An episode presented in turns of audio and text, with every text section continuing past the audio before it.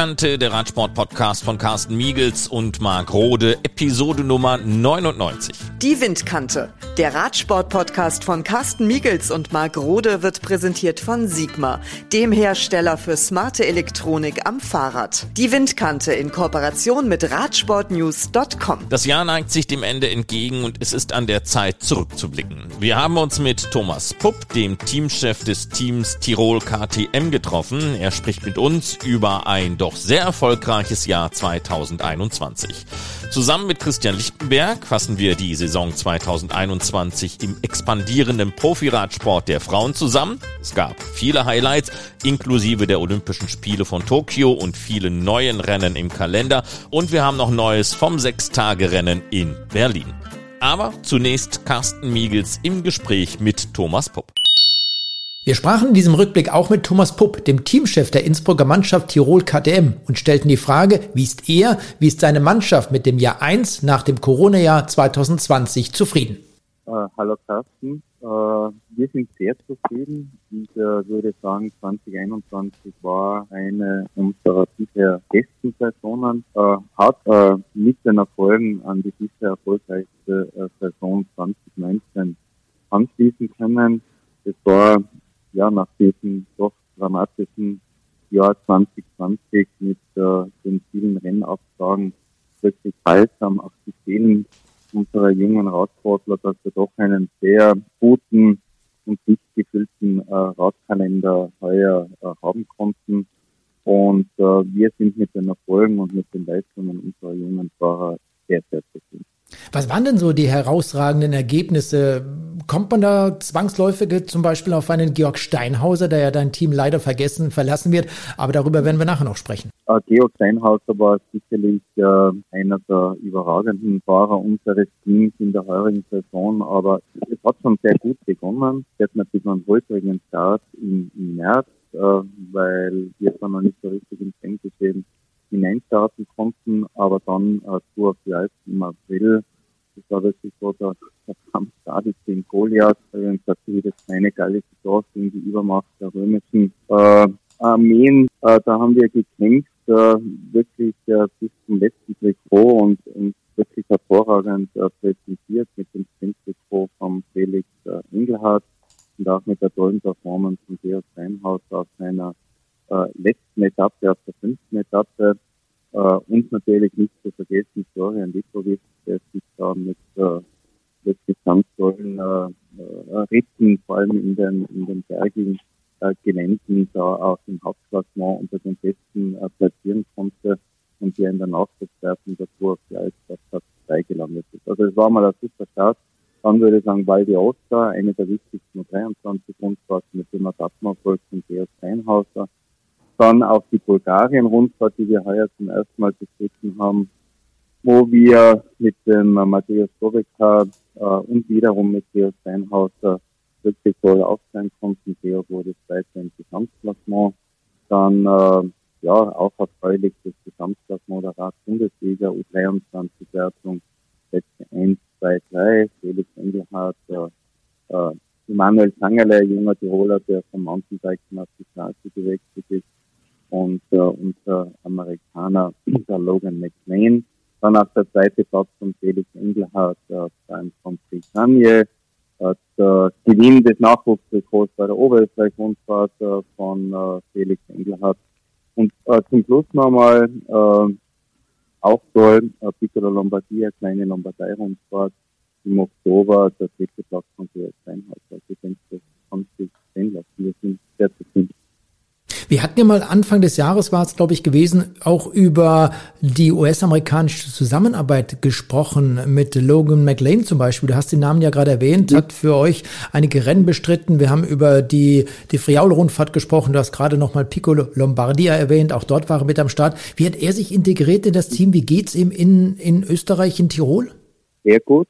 Er ist ja heuer im April äh, nach Europa gekommen, nach Österreich äh, hat sich ein bisschen akklimatisieren müssen. Ist natürlich ein Unterschied. Äh, die Rennen in den Vereinigten Staaten und dann die Rennen in Europa, leichte Straßen in den Staaten, alles viel schneller, hektischer und, und schneller bei uns in Europa.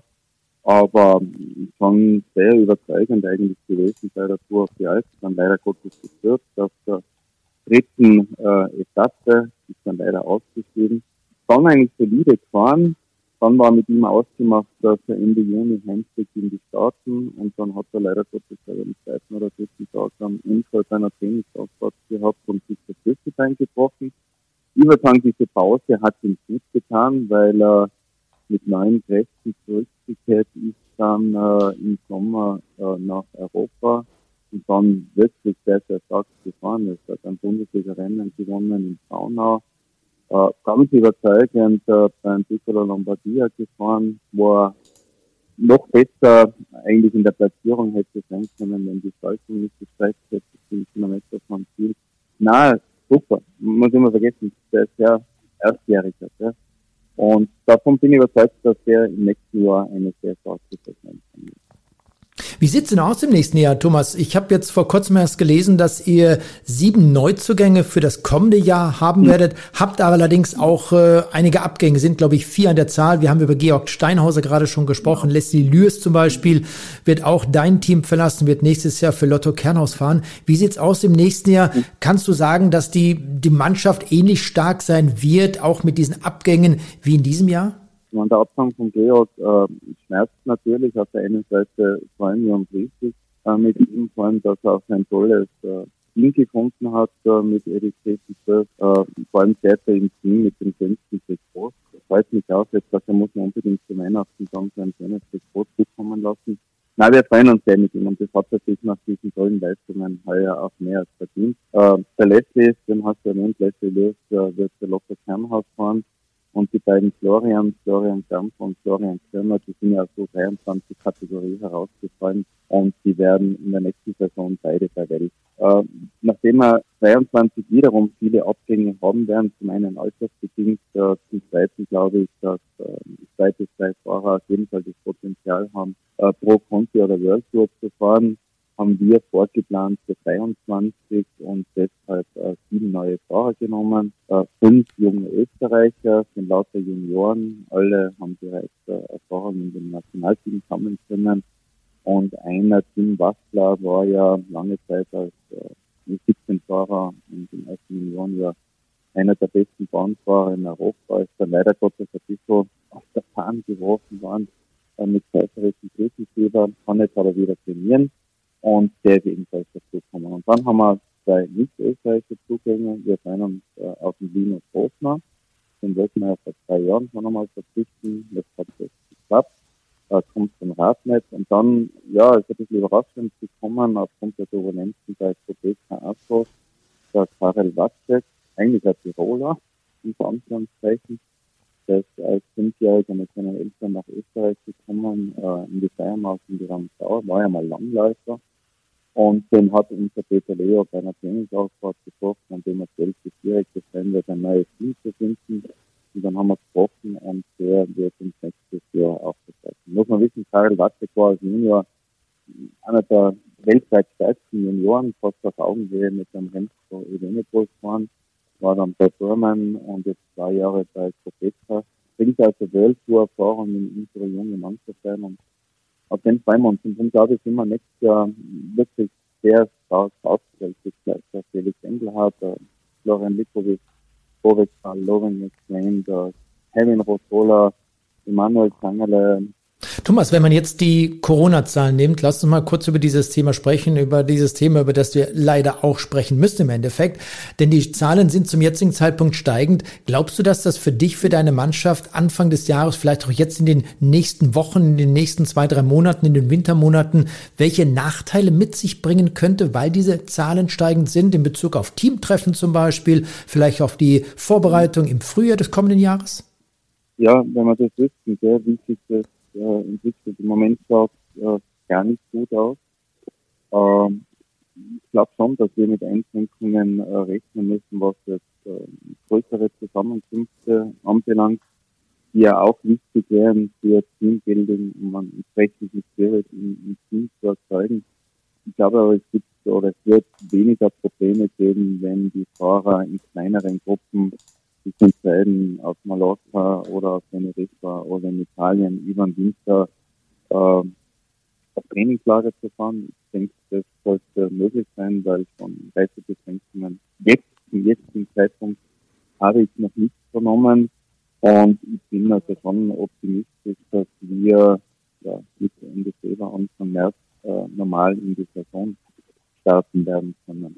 Ja, hoffen wir, Aber wer weiß es. Im Moment schaut das alles nicht, nicht gut aus. Vor allem, wir haben jetzt eigentlich die wesentlich dramatischere Situation als vor einem Jahr. Thomas, wir haben über die Neuzugänge in deiner Mannschaft gesprochen. Es gibt ja eigentlich, wenn man so möchte, noch einen weiteren, einen achten Neuzugang seit dem Herbst diesen Jahres, also seit einigen Wochen kann man sagen. Denn ihr werdet seit einigen Wochen mit äh, Produkten von Eurosport versorgt. Das heißt, da geht es in Sachen Sporternährung.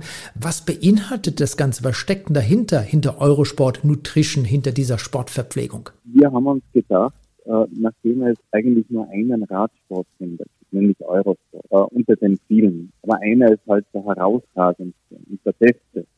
Mit den besten Moderatoren, dann muss äh, Eurosport mit Wissen auch äh, eigentlich das Beste für unser Team sein, für diese Getränke, für Riegel und, und Geld. Na, wir sind sehr äh, glücklich, äh, dass dieser Kontakt zustande gekommen ist, äh, ist über unseren äh, Handschuh äh, äh, Erfolg an mir. Äh, ich denke, wir hätten da eine interessante Geschichte. Äh, wir werden in Zukunft äh, im Nutrition-Bereich einen, eine Generalvertretung für Österreich übernehmen. Und sage, was ist das? Ja, Eurosport. Ah, interessant, habe ich gehört. Haben wir den Fabian Cancellara da als Testimonial. Und so ist dann der Kontakt zustande gekommen und der war von Anfang an, ja, es war auf Augenhöhe, sehr sympathisch und, und hinsicht und, und da sind wir uns dann gleich handelseinig geworden und den Fahrern äh, gefallen die Produkte sehr, sehr gut, schmecken auch sehr gut und wir haben die heuer schon bei einigen Rennen getestet und äh, werden das hoffentlich nicht nur im nächsten Jahr, sondern für mehrere Saisonen äh, Du, lass uns kurz mal, wenn wir schon bei den Besten sind, aber auch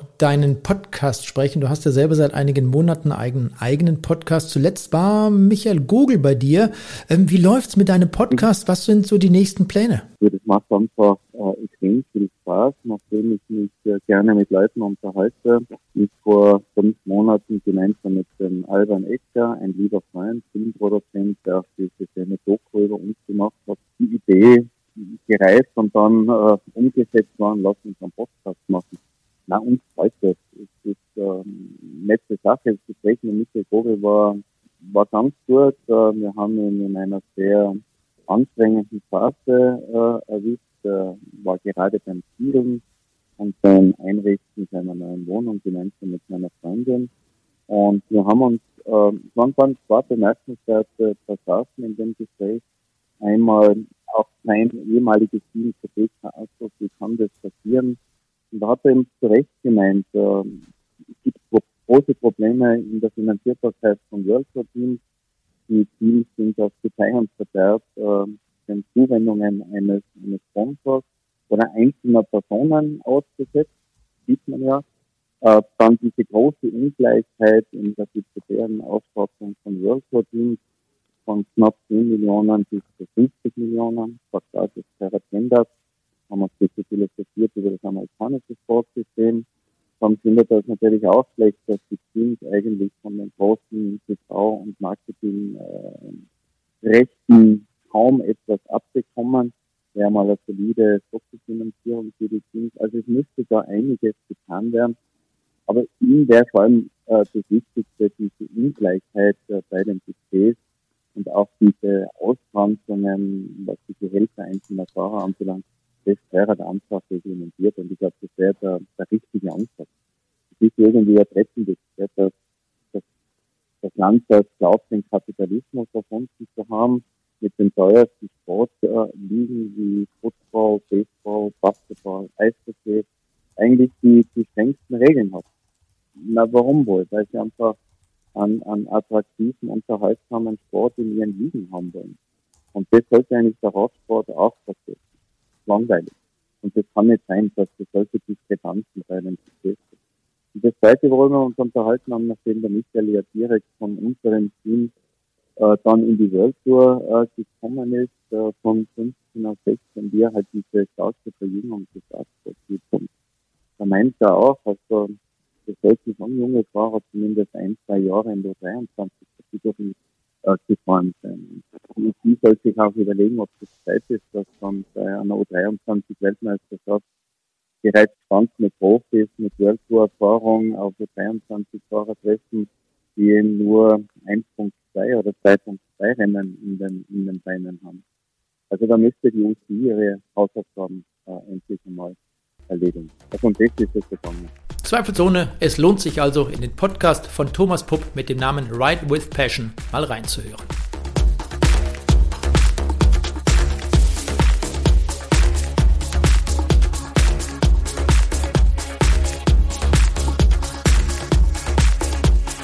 Die Straßenradsaison ist vorbei. Für uns ist es damit an der Zeit, mal zurückzublicken. Und da schauen wir in dieser Episode der Windkante in die Saison 2021 der Frauen.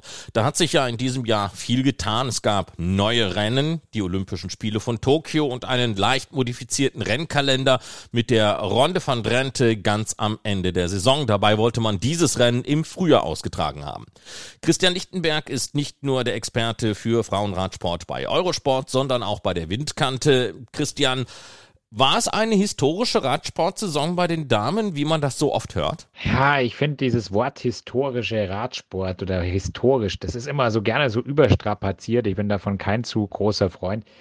Was man aber definitiv sagen kann, es war eine tolle Saison. Es gab viele Highlights, es gab viele schöne Sachen.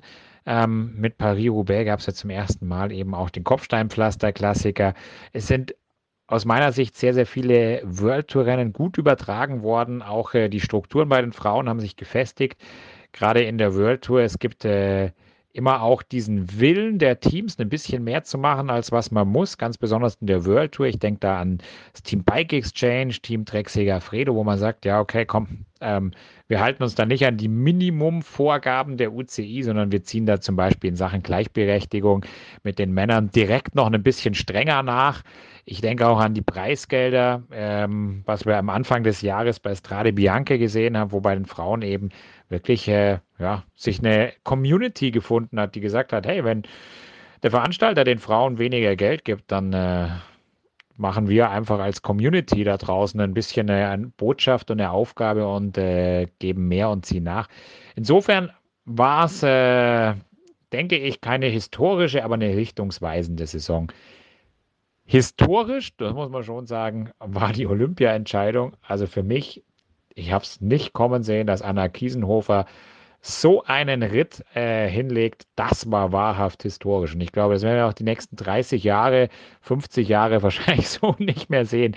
Ich glaube, da kann man dieses Wort wirklich bemühen, ohne es überzustrapazieren. Also, tolle Saison, richtungsweisend, historisch, vor allem der Olympiasieg von Anna Kiesenhofer. Es sind viele neue Rennen dazugekommen, wie zum Beispiel Paris-Roubaix, wenn auch jetzt mit einer jungen Geschichte. Aber können diese Rennen den hohen Erwartungen schon jetzt gerecht werden?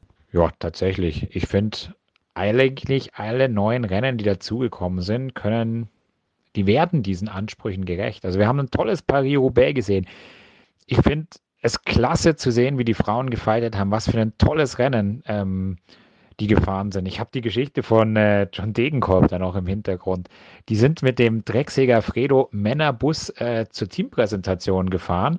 Und äh, nach der Teampräsentation wollten sie nach Hause fahren und dann ist der Bus am Hotel angekommen, aber es war gerade das Frauenrennen am Laufen und das haben die auf dem Bildschirm im Bus gesehen. Und dann sind alle Männer einfach gesammelt, mal noch eine Stunde im Auto geblieben oder im Bus geblieben und haben sich da das Rennen angeschaut. Und das zeigt, dass dieses Rennen, auch dieses Paris-Roubaix, wirklich äh, ja, alle elektrisiert hat. Und äh, selbst gestandene Männerprofis und äh, ja, John Degenkolb hat selber mal Paris-Roubaix gewonnen.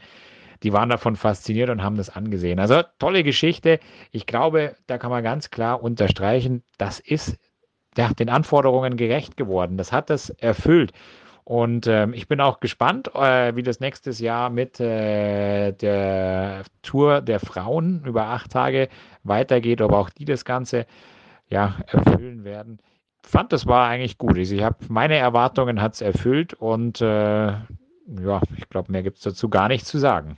Jetzt nimmt der Frauenradsportkalender erst so richtig Fahrt auf, aber es verlassen uns viele Fahrerinnen entweder in den sportlichen Ruhestand oder in eine neue Funktion des Radsports. Doch der Trend geht nicht wie bei den Herren in Richtung Ü35. Warum ist das bei den Frauen so anders? Ja, der Frauentrend geht halt wirklich nicht in Richtung Ü35 und ich finde, das ist auch gar nicht verkehrt. Wir haben schon noch welche, die sind doch eher gesetzteren Alters. Ich denke da zum Beispiel an Annemiek van Fleuten, die ja doch auch äh, ja schon länger mit von der Partie ist und äh, uns wahrscheinlich auch noch eine Zeit lang erhalten bleibt. Dann äh, Amber Naben, die ja auch äh, die 40 schon deutlich hinter sich gelassen hat, also schon äh, ja im Spätherbst ihrer Karriere unterwegs ist. Und trotzdem gibt es eben äh, viele Fahrerinnen, die sagen, hey, ich möchte meinen Profisport machen, ich möchte mich sportlich entfalten, aber ich denke auch äh, in Richtung Familie. Und ich glaube, da ist schon auch ein Unterschied zu den Männern, einfach biologischer Natur.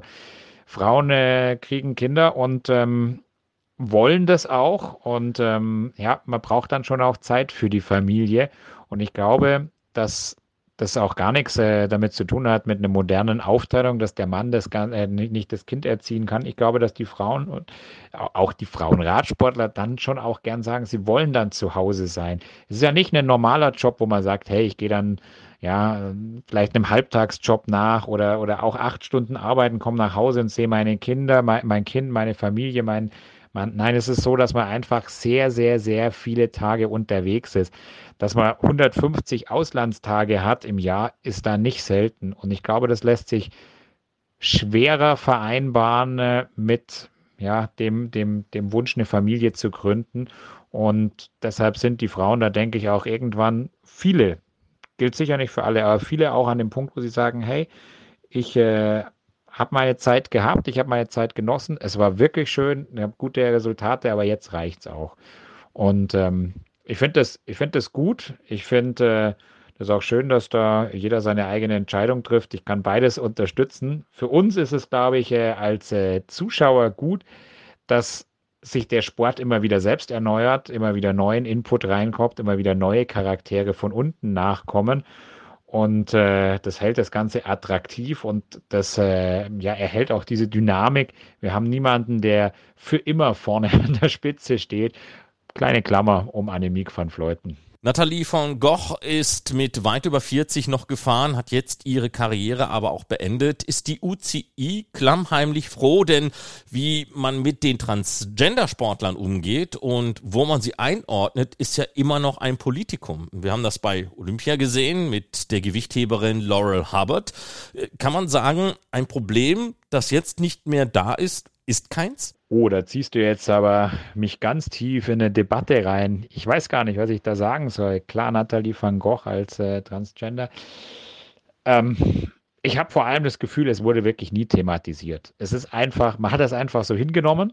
Man hat da vielleicht auch davon profitiert, dass sie eben nie ganz erfolgreich war und dann konnte man das irgendwie immer so unter ferner Liefen so ein bisschen zur Seite tun. Man musste sich mit dem Thema nicht ganz groß beschäftigen. Also unter diesem Aspekt unterstreiche ich ganz sehr, für den Verband ist es so, ja, ein Problem, das nicht mehr da ist, ist keins. Ja. Und ich glaube aber, ich, ich, ich glaube nicht nur, ich weiß, dass es schon auch immer wieder einige Fahrerinnen gab, die sich da mit, äh, naja, nicht so einfach getan haben mit der Situation. Also da gab es schon auch immer wieder Stimmen, die gesagt haben, naja, das ist schon nicht ganz, äh, ganz das, ganz sauber, also sauber in Form von, äh, klar kommuniziert, ähm, ja, mit Regeln klar gedeckt. Und natürlich ist es immer dann schwierig, wenn man selber dahinter steht und sein Alleinstellungsmerkmal oder seine Stärken eben von äh, einem Transgender, einer Transgender-Sportlerin ja in Gefahr gebracht sieht. Und dann fängt man an, naja, vielleicht da auch den, den, das Problem an der Stelle zu suchen. Letztendlich für die Verbände ist es jetzt erstmal einfach. Es scheint erstmal vorübergehend gelöst zu sein. Bin gespannt, wann das Thema wieder auf die Tagesordnung kommt. Was ich bei allem, äh, bei all diesen Themen gerade nicht erwarte, dass es nochmal auf die Tagesordnung gesetzt wird, ohne dass es dafür einen konkreten Anlass gibt. Also so gesehen Zeit gewonnen. so, so schwer das klingt, ja. Wir werden in der kommenden Saison die neue Tour de France Femme haben. Die acht Etappen sind vorgestellt worden. Was hältst du von der Streckenführung? Ich finde sie klasse. Also ich finde es einfach klasse, toll, was man da gemacht hat bei der Tour de France Femme. Erste Tag ja in Paris auf dem Champs-Élysées. Das ist ein klasses Opening. Also bei den Männern ist es ein würdiges Finale und für die Frauen ist es äh, so gesehen ein Kickstart äh, in eine neue Zeit. Ja? Also es gab ja früher schon die Tour de France der Frauen, deshalb mache ich das immer nicht, wenn man davon redet, dass es die zum ersten Mal gibt. Es gab nachfolgende Veranstaltungen, die Tour de Lot, es gab ähm, ja einige äh, Rundfahrten, die ebenfalls über acht oder sogar zehn Tage in Frankreich gehen und immer so ein bisschen für sich beansprucht hatten, dass sie die legitime Tour de France der Frauen sind. Deshalb bin ich mit diesem, die erste immer schwierig, aber die Streckenführung, die ist toll, die ist natürlich besonders. Da sieht man die Handschrift der ASO, da ist ein, ein großer eine große Institution dahinter und versucht, die Frauen in Szene zu setzen.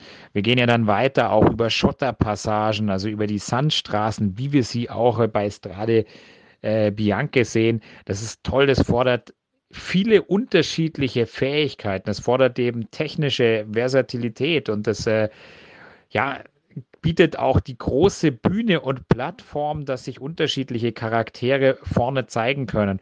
Und dann haben wir hinten raus nochmal ein schweres Finale äh, im Elsass, äh, in den Vogesen auch, wo ja, zwei, zwei Bergetappen richtig harter Natur unterwegs sind, dann auch ein prestigeträchtiges äh, Finish auf dem Blanche de Belfi. Muss ich ja auch selber sagen, freue ich mich auch deshalb selber. Meine Frau ist dort äh, vor einigen Jahren selbst mal Dritte geworden auf einem tollen Schlussanstieg. Und ich glaube, da werden die Frauen uns auch richtig zeigen, was sie drauf haben. Da wird richtig, da wird richtig was los sein im äh, Peloton und die Streckenführung, die ermöglicht, äh, dass das Rennen bis zum allerletzten Schluss offen bleibt. Also wir haben das ja bei manchen Rennen schon gehabt, vor allem beim Giro d'Italia, der erstmal das, die vergleichbarste äh, Rundfahrt dazu ist. Zum einen wegen Prestige, zum anderen aber auch wegen Länge. Und es ist immer ein bisschen traurig für eine Rundfahrt, wenn die schon ganz am Anfang entschieden scheint. Ja, also ich erinnere mich da an den Giro d'Italia von 2020, zweite Etappe. Annemiek van Fleuten fährt auf Schotter vier Minuten äh, Vorsprung raus und damit ist für alle anderen das Ding eigentlich durch. Ja, und ähm, Gut, am Ende kam es anders und äh, zweitens, als man denkt, weil sie dann äh, noch sich die Hand, das Handgelenk gebrochen hat und dann das Trikot gewechselt ist, sodass Anna van der Breggen gewonnen hat. Aber die Strecke, die bietet wirklich die Chance bei der Tour de France Femme, offen zu bleiben bis zum Schluss. Und das ist toll. Das ist das, was der Sport braucht. Das ist das, was die Frauen brauchen. Und das ist das auch, was die, die Zuschauer am Ende vielleicht fesselt und äh, sie ja die letzten Etappen, die ersten bis zu den letzten Etappen vorm Fernseher verfolgen lässt. Und ich sage da, gut gemacht, gut gemacht, keine, ja, keine keine halbseidene Streckenführung, wo man gesagt hat, hey, wir fahren irgendwo im absoluten Hinterland und nehmen gar keine Pässe mit und machen da mehr oder weniger Rundstreckenrennen, Runden, die wir vier, fünf Mal fahren. Nee, es ist abwechslungsreich und da wird am Ende der acht Tage definitiv die beste Fahrerin oben stehen. Anna van der Breggen wird die Tour nicht mehr als aktive Radsportlerin erleben, sondern in sportlicher Verantwortung beim Team ST Works. Wird eine erfolgreiche Radsportlerin auch eine erfolgreiche sportliche Leiterin sein können oder hat das eine mit dem anderen nichts zu tun? Hm, das ist tatsächlich eine gute äh, Frage, die sehr, sehr facettenreich ist. Ich glaube tatsächlich nicht, dass jeder gute Sportler auch ein guter Trainer respektive guter sportlicher Leiter ist. Ähm, sportliche Leitung erfordert ja auch eine gewisse Führungskompetenz. Und es gibt Sportler, die sind nicht zwingend Führungspersonen. Die haben einen riesen Motor, die haben vielleicht auch einen großen Ehrgeiz und äh, können Sachen gut umsetzen, können vielleicht auch Anweisungen gut befolgen, aber zu sagen, jeder gute Sportler wird auch ein guter sportlicher Leiter, das halte ich für sehr, sehr gefährlich und es hat sich auch einfach immer gezeigt, dass nicht jeder ähm, jeder da exzellent ist. Da gibt es äh, genügend Beispiele, wo man gesehen hat, naja, gut, das hat halt, äh, es hat funktioniert, aber auch nicht äh, perfekt. Viele mm, sehr gute Sportler gehen auch gar nicht in die sportliche Leitung, weil sie ganz genau schon wissen, das entspricht nicht meinem Charakter, das bin ich nicht. Auf der anderen Seite glaube ich tatsächlich, dass Anna van der Breggen trotzdem da eine gute ist. Ja? Wir haben diese Saison gesehen, dass sie einfach auch bereit ist, Entscheidungen zu treffen und Entscheidungen zu verantworten, zu tragen. Und als gute Führungsperson zeichnet sie da, glaube ich, vor allem aus, dass sie nicht nur Entscheidungen trifft, die zu ihren Gunsten sind, sondern auch Entscheidungen, die klar zu ihrem Nachteil sind. Und die bringt sie dann auch wirklich in, in, in, in herausragender Form zu Ende. Ich denke da zum Beispiel an diese Ardennen-Triple-Woche, wo wir mittwochs gesehen hatten beim Flash Ballon, wie Demi Wollering proaktiv entschieden hat, dass sie jetzt die Lücke äh, zufährt und ähm, ja, damit die Möglichkeit äh, schafft, dass Anna van der Breggen nachher das Rennen gewinnen kann. Das war toll von Demi Wollering. Am darauffolgenden Rennen Lüttich-Bastogne-Lüttich, da war dann Anna van der Breggen in der Position und hat ganz klar gesagt, Demi, du gewinnst das heute und ich mache alles für dich. Ich halte es zusammen. Und das zeichnet sie aus. Und ich glaube, da war auch schon ein gewisses Vorbauen auf die zweite Karriere. Also sich Respekt verschaffen, sich auch nochmal mit einem Rollen, mit einem Perspektivwechsel zu befassen, um dann gewappnet zu sein, um den anderen da auch äh, gute Ratschläge geben zu können und äh, ja auch gute Anweisungen zu geben. Ich möchte noch einen Aspekt beleuchten. Oft hängt die sportliche Leitung auch davon ab, wie, wie sehr man sich in die Probleme und in die Gefühle und in die Leistungsfähigkeit von anderen einfügen kann. Und das sehe ich ein bisschen als eine, eine Schwierigkeit. Anna van der Breggen, die war trotzdem immer gewohnt, eine der absolut herausragenden Leistungsträgerinnen und auch eine der besten in Sachen Leistungsfähigkeit in diesem Sport überhaupt zu sein. Und ich glaube, da muss sie jetzt in Zukunft nochmal eine neue Facette lernen, nämlich dass nicht nur die Fähigkeit, am richtigen Ort zu sein, eine Rolle spielt, sondern ob man auch eben kann, ob man die sportliche Leistungsfähigkeit hat, um das, was man aufgegeben bekommt, auch umzusetzen. Und äh, ich glaube, Anna van der Breggen war einfach so stark, dass das was ist, was vielleicht das einzige Manko sein könnte, dass sie da sich nicht gut genug in gerade junge Sportler oder aber in, ja, in die Helferrolle reindenken kann. Aber hey, auch da kann man ja ganz, ganz viel lernen. Also Fazit, Daumen hoch. Ich glaube, dass es mit ihr klappen wird. Und äh, auf der anderen Seite, Fazit, nicht jeder sportliche Leiter muss da vorne ein guter Profi gewesen sein oder umgekehrt. Bleiben wir noch ganz kurz bei den Niederländerinnen. Die Entscheidungen auf der Straße bei den beiden Highlights, Olympia und WM, sind nicht an die Dominatorinnen gegangen, sondern nach Österreich bzw. Italien. Kann man dann von einem enttäuschenden Jahr sprechen, auch wenn man 14 der 18 Women's World Tour Rennen gewonnen hat? ich mag die Frage nicht. Kann ich die nächste nehmen? Nein, ich kann mich tatsächlich nicht entscheiden. Es ist nicht so einfach das schönste Moment, aber ich kann sagen, gab viele schöne Momente. Flandern-Rundfahrt hat mir super gut gefallen. Ardennen-Klassiker, vor allem da Amstel Gold Race mit am Ende dem besten Ende für äh, Marianne Voss, war ein klasse, klasse Rennen. Bisschen davor Strade Bianche, wirklich super klasse. Das Rennen wird am Ende von Chantal van den Broek gewonnen. Marianne Voss mit einem starken Tag, Annemiek van Fleuten war richtig stark, Lotte Kopecki mit viel Platz, das hatte schon auch alles mit, mit, mit viel Pech, äh, Lotte Kopecki, Entschuldigung, das hatte alles, was so einen Mythos am Ende haben muss, ja. Es, ja, tolles Rennen. La Course war auch klasse, der Sieg von Demi Wollering. Es gab einzelne Etappen beim Giro, die mir richtig, richtig gut gefallen haben. Olympia, Wahnsinnsüberraschung habe ich so nicht kommen sehen, war aber super prickelnd. Die WM in Löwen war toll. Zwischendrin die Rennen waren klasse. Also du siehst, wenn ich jetzt äh, weitermache, dann zähle ich einfach die ganze Saison auf. Falsche Frage für mich. Trotzdem danke. Und noch einmal zurückblickend auf das mit der Ronde von Drenthe zu Ende gegangene Jahr. Was war persönlich dein Highlight? Puh, falsche Frage, die mag ich gar nicht, weil ich mich da immer so schwer entscheiden kann. Es gab so viele tolle Sachen. Eins hat allerdings alles überragt, das muss man schon ganz ehrlich sagen. Das war die Goldmedaille bei Olympia von unserem deutschen Bahnfahrer. Was für ein Ding. Weltrekord, Olympiasieg. Ich ziehe wirklich ganz, ganz sehr meinen Hut, eine ganz tiefe Verneigung, Kniefall vor Mieke Kröger, Lisa Brennauer, Franziska Brause und Lisa Klein. Sensationell. Also wirklich, besser geht's nicht. Besser geht es nicht. Das war wirklich outstanding und das wird hoffentlich auch für Jahre stehen bleiben. Und direkt danach, aber mit Abstand, kommen so viele Sachen, da kann ich jetzt fast alles aufzählen. Strade Bianche, tolles Rennen am Ende gewinnt Chantal Vandenbruck Plack aus einer taktischen Situation, Lotte Kopecki mit Plattenpech, Marianne Voss, Annemiek van Fleuten mit den Angriffen. Trofeo Alfredo Binder war richtig toll am Ende mit Elisa Longo Borghini, die gewonnen hat. Flandern-Rundfahrt, klasse Rennen. Amstel Gold Race, äh, das am Ende Marianne Voss im Sprint gewinnt.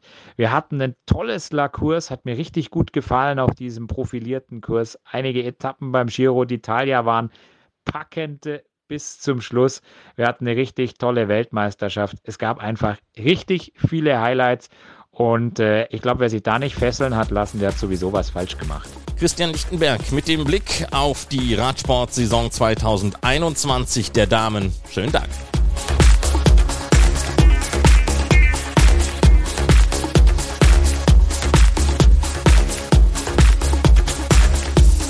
Mit den Olympischen Spielen, den Weltmeisterschaften und auch den Europameisterschaften auf der Bahn haben wir natürlich super Radsport in diesen letzten Monaten erlebt und so möchten wir eine Nachricht jetzt bei der Windkante noch mit reinnehmen, denn die 110. Ausgabe des traditionsreichsten Sechstagerennes der Welt wird vom 8. bis zum 13. Februar 2022 im Velodrom in Berlin stattfinden, nachdem es im vergangenen Jahr Corona-bedingt abgesagt werden musste. Täglich dürfen dann bis zu 6000 Zuschauer Stand Mitte November 2022 2021 dabei sein. Sechs Tage lang wird die Radsportwelt also nach Berlin schauen, auch weil Ausnahmefahrer Maximilian Levy seinen Abschied vom aktiven Radsport geben wird. Die ersten drei Tage der Six Days in Berlin gehören dem Radsport-Nachwuchs, ehe vom 11. bis zum 13. Februar die Profis aufs Rad steigen werden, und zwar weltweit einmalig Männer und Frauen gleichberechtigt. Falls Wiltovics Geschäftsführer der Berliner Six Days sagte dazu, wir freuen uns sehr, dass das Berliner Sechstagerennen endlich wieder zurück ist. Die Zeit ohne Radsport war viel zu lang. Fans und Radsportfreunde dürfen sich heute bereits auf packende Rennen freuen, auch wenn wir noch nicht die finale Startliste haben. Im Rahmen der Gleichberechtigung werden die Radsportlerinnen in Größe und Ausstattung das gleiche Fahrerlager wie die Herren bekommen. Das Berliner Sechstagerennen ist damit das erste und einzige Sechstagerennen der Welt, bei dem Gleichberechtigung der Geschlechter herrscht. Auch die Nachwuchsfahrer bekommen eine deutliche Aufwertung. Erstmals werden die Junioren auch Sprintrennen fahren. Für Sprintkönig Maximilian Levy wird es sein letztes Rennen werden und definitiv wird es für den gebürtigen Berliner ein sehr emotionaler Abschied werden. Der aktuelle Sprint- und Kairin-Europameister startet also zum letzten Mal als aktiver Sportler. Der Kartenvorverkauf für das 110. Berliner Sechstagerennen beginnt Ende November und die Karten sind im Vergleich zu 2019 günstiger geworden. Die Expertentickets kosten 40 statt 55 Euro. Fantickets können für 25 statt 35 Euro gekauft werden. Ein Platz im Innenraum wird für 15 inklusive einem Getränk zu haben sein. Alle Informationen und Ticketbuchungen unter www.sixday.com.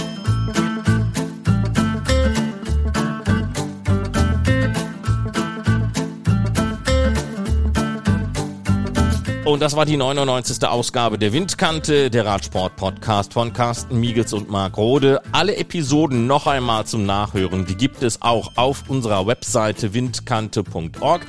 Und dort gibt es dann eben auch die Möglichkeit, mit uns in Kontakt zu treten. Und in der nächsten Ausgabe, der Jubiläumsausgabe der Windkante, werden wir mal auf die dann 100 Episoden inklusive der Sonderausgaben zurückblicken. Also bis zum nächsten Mal. Macht's gut, bleibt gesund und Glück auf. Die Windkante, der Radsport-Podcast von Carsten Miegels und Marc Rode, wurde präsentiert von Sigma, dem Hersteller für smarte Elektronik am Fahrrad. Die Windkante in Kooperation mit Radsportnews.com.